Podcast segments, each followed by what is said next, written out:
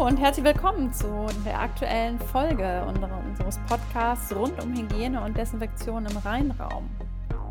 Heute zu Gast im Pharma Club Podcast ist unser Referent der letzten Pharma Club Online University mit dem Titel Rheinraumtechnik.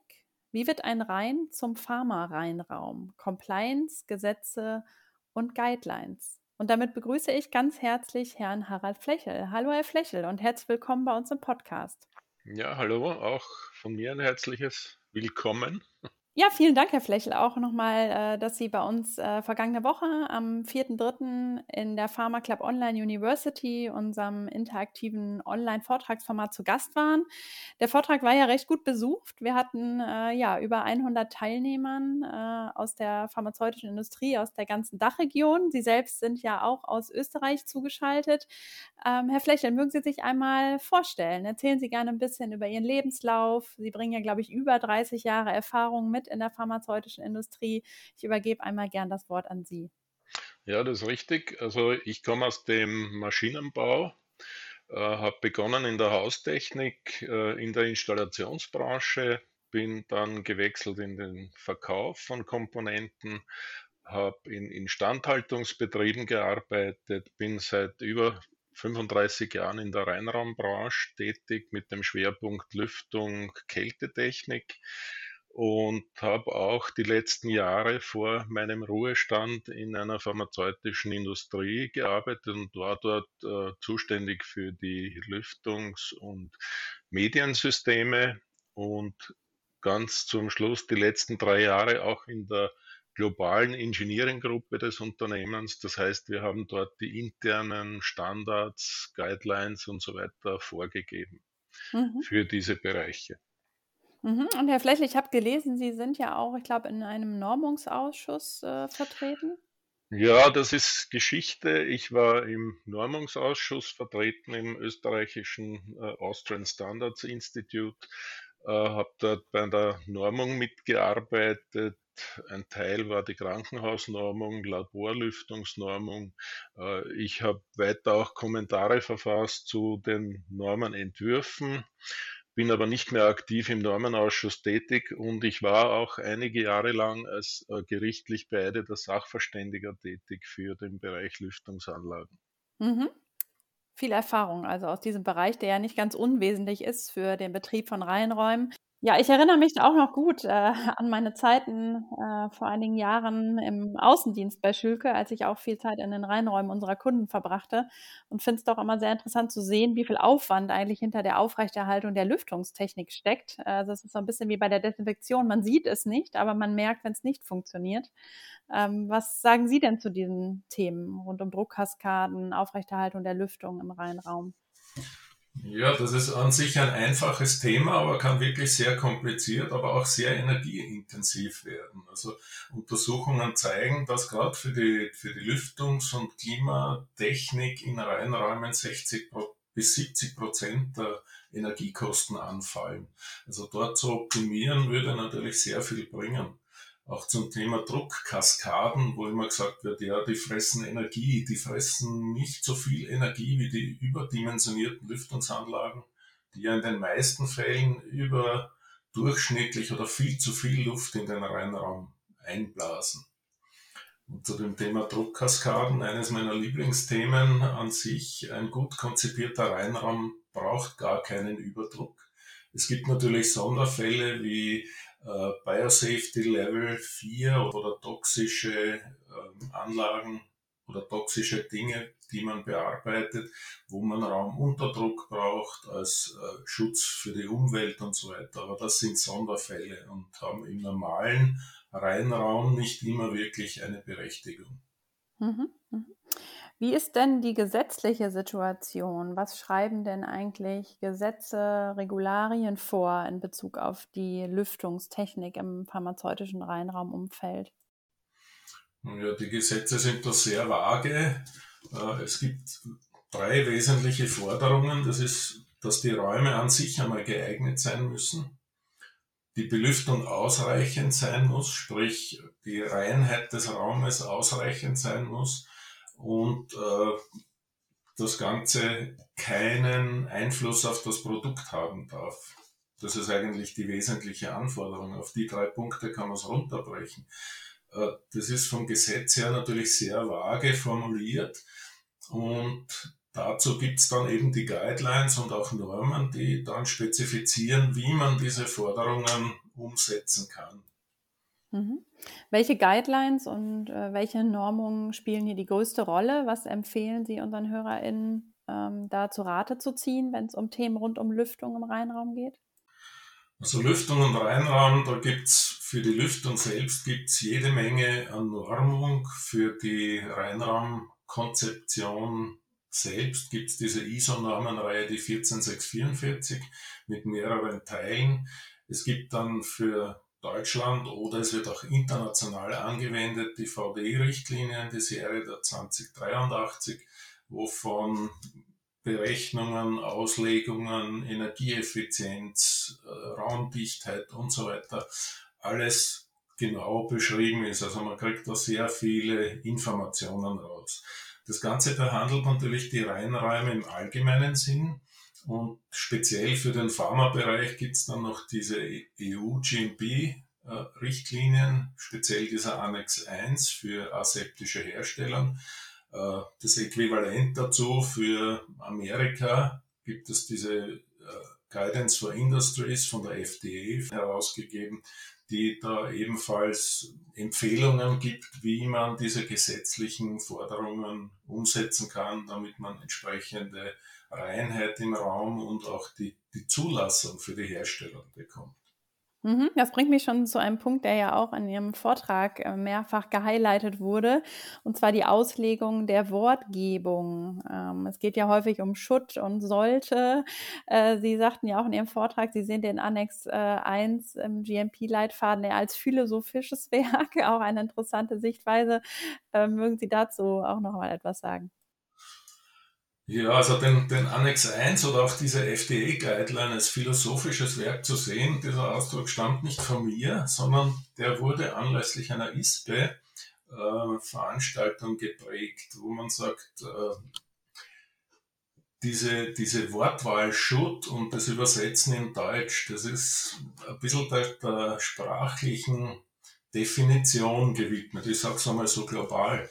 Äh, die Angloamerikaner verwenden diese Wortwahl, also diesen Konjunktiv, eher um etwas auszudrücken, was nicht ganz gefordert ist, aber doch auch man machen sollte, sagen wir mal so in dieser Richtung. Ähm, während die deutsche Aussageweise, du sollst nicht, natürlich heißt, du darfst nicht. Äh, ich vergleiche das manchmal mit, den, äh, mit der Übersetzung der zehn Gebote. Das eine Gebot, das heißt, du sollst nicht töten, heißt natürlich, du darfst nicht töten. Im amerikanischen oder im englischen Sprachgebrauch wird dort das Wort shall, thou shall not murder, äh, verwendet. Und da gibt's speziell bei den Übersetzungen halt immer diese Differenz zwischen, heißt das jetzt, äh, ist das jetzt der Konjunktiv, also sollte ich das tun oder darf ich es nicht tun? Und daraus resultiert eigentlich diese Ansicht, dass man sagt, man sollte die Philosophie dahinter betrachten und auch verstehen. Das heißt, was ist der Endzweck? Der Endzweck ist jetzt zum Beispiel nicht bei der Lüftungsanlage möglichst viel Luft in den Raum zu blasen, sondern der Endzweck ist ein qualifiziertes Produkt herzustellen, das für den Patienten ausreichende Sicherheit bietet und natürlich die Wirksamkeit der Wirkstoffe nicht reduziert.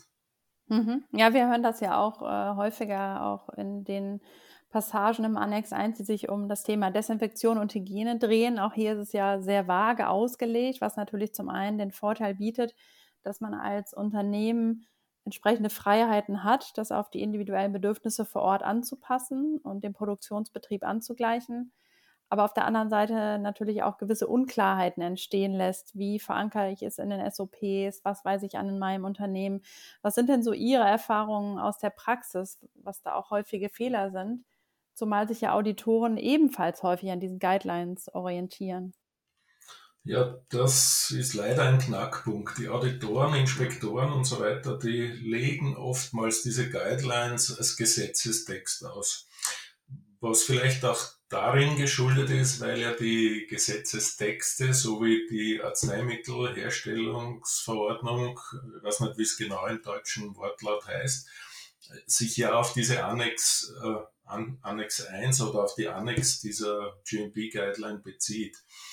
Äh, da heißt es immer, der ist gesetzlich gefordert. Ja, es ist gesetzlich gefordert, sich an die Good Manufacturing Practices zu orientieren, also an die GMP zu orientieren, aber das heißt nicht, dass diese Guidelines auch wortwörtlich umzusetzen sind.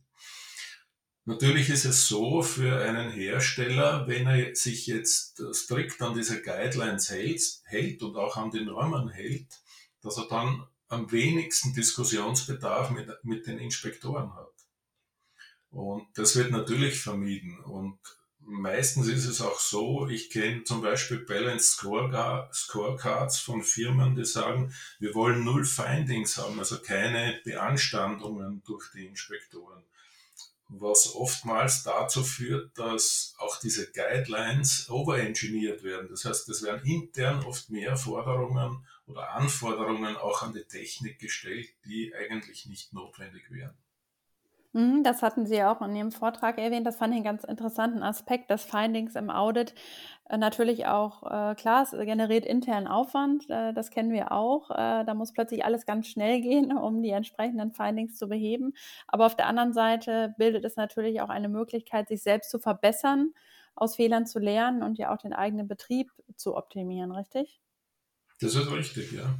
Äh, man sollte auch aus Fehlern lernen und nur der, der, der nichts macht, macht keine Fehler, sagen wir mal so. Äh, aber auch der, der zu viel macht, kann zwar Fehler vielleicht verhindern, aber auch oftmals ist zu viel machen nicht unbedingt das Beste. Sei es jetzt äh, bezüglich der Energiekosten oder sei es auch äh, bezüglich der Luftmengen. Also zu hohe Luftmengen im Raum können eher kontraproduktiv sein. Das heißt, ich habe dort zu hohe Turbulenzen, ich wirbel mir Verunreinigungen von den Oberflächen, Fußboden, Tische, äh, Möbel, Einrichtungsgegenstände, was immer, wirbel ich mir wieder auf und bringe es eigentlich wieder dorthin, wo ich sie nicht haben möchte, nämlich dort in den kritischen Bereich, wo mein Produkt offen wird oder offen ist, der Umgebung ausgesetzt. Mhm. Und das wird oftmals übersehen oder unterschätzt. So wie Lüftungsanlagen keine Oberflächen reinigen können, darum brauchen wir auch die Reinigungs- und Desinfektionsmittel. Das heißt, wir haben die Reinheit der Luft und wir haben die Reinheit der produktberührenden Flächen oder auch der Umgebungsflächen. Mhm. Was gehört denn Ihrer Meinung nach zu einem wirklich soliden, gut aufgebauten und passenden Lüftungssystem eines Unternehmens? Sind da so die entscheidenden Komponenten? Was sollte bedacht werden? Was braucht ein Lüftungssystem, um wirklich gut zu sein? Ja, was braucht ein Lüftungssystem, um wirklich gut zu sein, ist eine gute Frage. Das beinhaltet sehr viel. Äh, Ausgangspunkt ist immer das, was brauche ich für mein Produkt. Ähm, das geht von Temperaturanforderungen, von Luftfeuchteanforderungen über äh, welche Luftströmung ist die richtige im kritischen Bereich, dort wo ich meinen Prozess oder das Produkt schützen möchte, oder muss ich die Person vor dem Produkt schützen, muss ich die Umwelt vor dem Produkt schützen. Das sind alles Fragen, die man da mal äh, klären muss, um dann das richtige System auszuwählen. Also einfach nur zu sagen, ich brauche für einen Reinraum in der Klasse C zum Beispiel einen definierten oder speziellen Luftwechsel und damit ist alles erledigt, das ist eigentlich zu wenig. Das ist viel zu wenig. Mhm. Also je nach Bedingung eben äh, die verschiedenen äh, Bereiche bedenken. Äh, Gerade das Thema Niedrigtemperaturen, wie wirkt sich denn das auf, auf den Reinraumbetrieb? Äh, Lufttemperaturen, ja, werden einmal definiert oder müssten definiert werden nach dem, was mein Prozess braucht. Das ist einmal das Erste. Was braucht mein Produkt?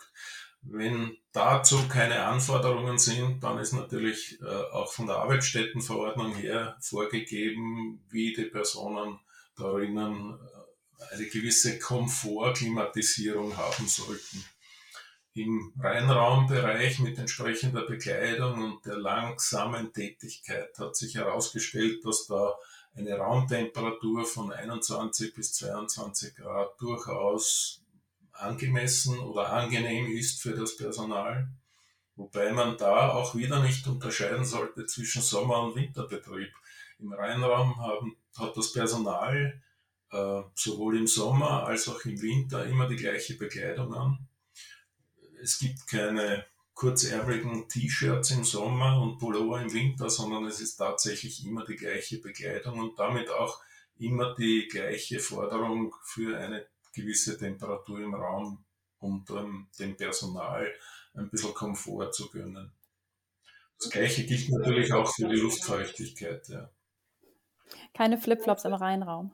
Na, das wäre wär nicht so gut. Ja.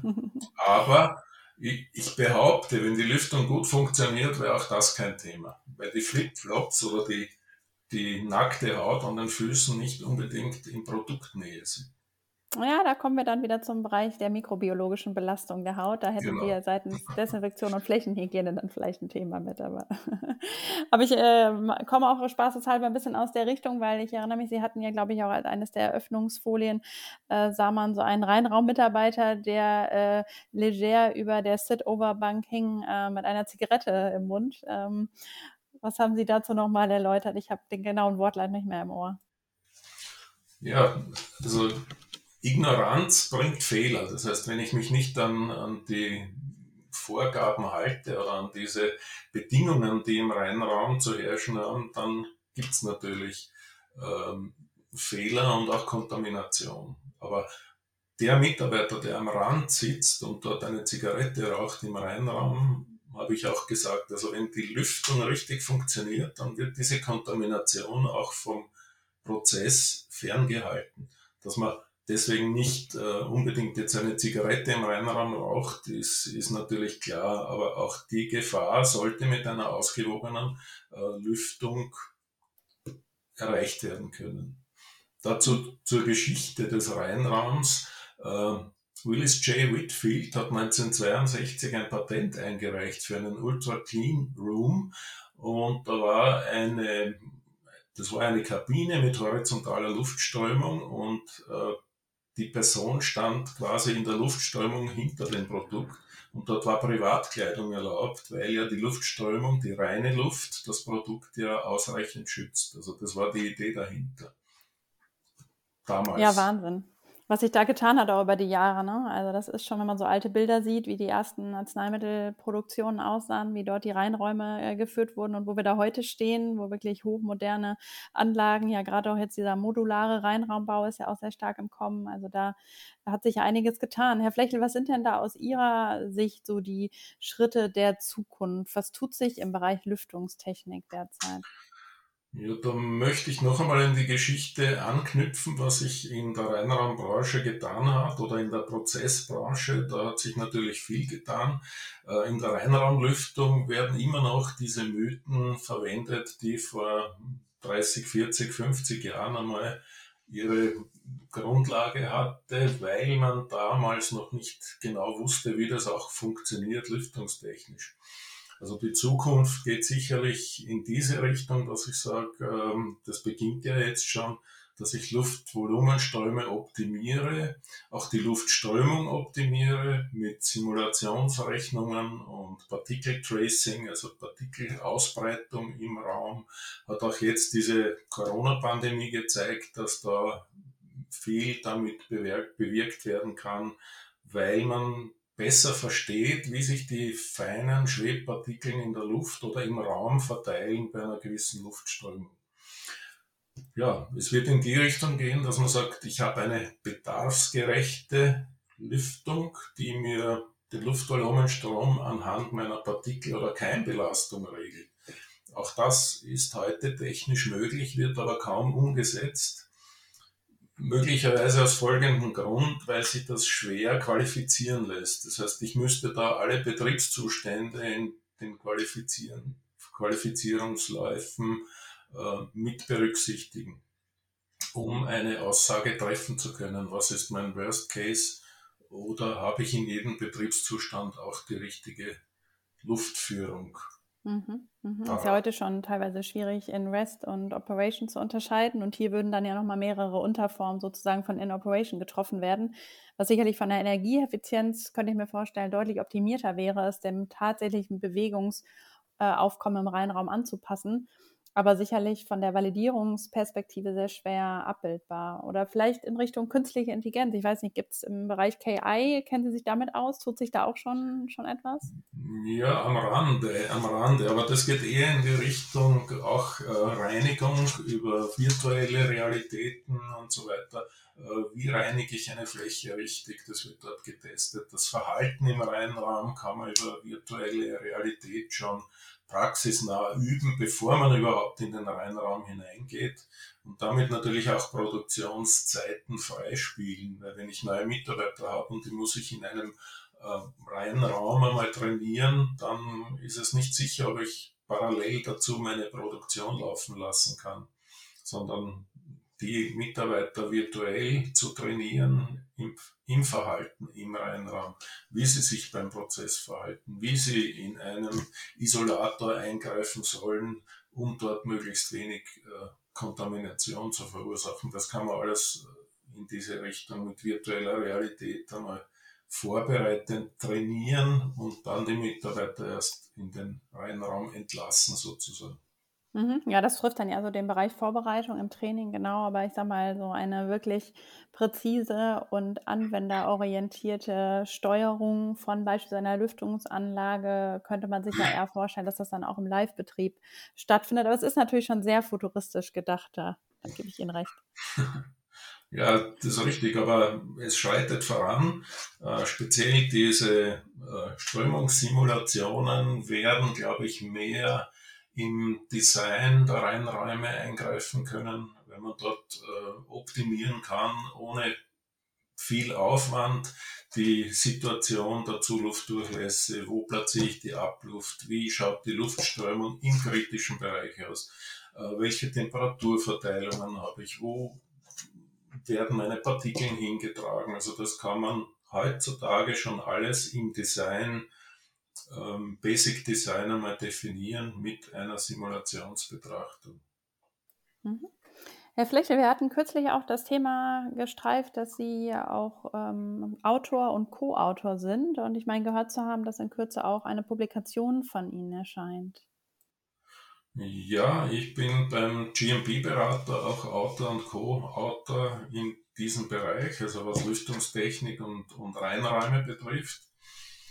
Ähm, wird es jetzt wieder Anpassungen geben müssen aufgrund des Neuerscheinens des Annex 1, der voraussichtlich noch heuer erscheinen sollte. Es ist aber noch kein Datum fixiert. Und in verschiedenen Fachzeitschriften habe ich auch schon äh, Publikationen gemacht. Also wie viel Luft braucht ein Reinraum, welche Luftwechselzahlen sind angemessen über Partikelfilter in der Lüftungsanlage, äh, Raumdruck und so weiter. Also diese Themen werden da auch teilweise in verschiedenen Zeitschriften behandelt. Was ist das aktuellste Thema, an dem Sie derzeit gedanklich arbeiten? Also das aktuellste Thema ist derzeit äh, in der Zeitschrift Contamination Control Report wird ein Artikel erscheinen, äh, definiert die Luftwechselzahl die Reinraumklasse? Fragezeichen. Ähm, das ist das Aktuellste und dann beschäftige ich mich noch mit dieser Raumdruck, mit dem Raumdruckthema und Raumdruckkaskaden. Da gibt es auch verschiedene Untersuchungen und, und Publikationen dazu, dass zum Beispiel schon eine Doppelkammerschleuse oder eine Schleuse mit zwei Türen, die einen Reinraum trennt, eine Filterwirkung von 99,40 Prozent aufweist, ohne einen Überdruck äh, oder einen Raumüberdruck zu haben. Also da zeigt sich schon, die, wie relativ dieser Raumdruck als Kontaminationsverhinderung zu sehen ist. Mhm. Spannend, da sind wir ja sehr interessiert auf die Publikation, freuen wir uns drauf. Gut, Herr Flächel, dann kommen wir langsam auch zum Ende. Vielleicht noch als abschließende Frage. Was begeistert Sie am meisten am Thema Lüftungstechnik? Das, man spricht immer allgemein von Raumlüftung, Reinraumlüftung oder Klimatisierung.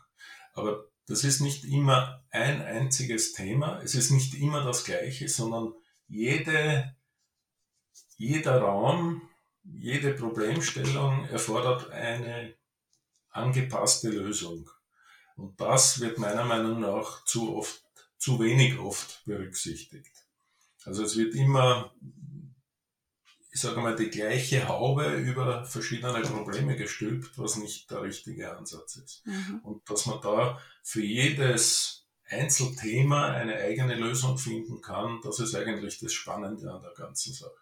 Mhm. Das können wir bestätigen. Das klingt fast wie Beratung im Bereich Desinfektion und Hygiene. Da geht es uns ähnlich. Ja, Prima, Herr Flechel. Vielen Dank, dass Sie heute zu Gast waren bei uns im Podcast. Vielen Dank für all die Einblicke ins Thema Lüftung und Klimatechnik. Und dann, liebe HörerInnen, freuen wir uns auf den nächsten Podcast, in dem es ums Thema Validierung von Desinfektionsmitteln geht. Ja, auch immer wieder eine Herausforderung, vor der Betriebe stehen. Und da freuen wir uns, dass Professor Dr. Katrin Steinhauer bei uns zu Gast sein wird von der Baktologikum GmbH. Ihnen alles Gute, bleiben Sie gesund und bis zum nächsten Mal.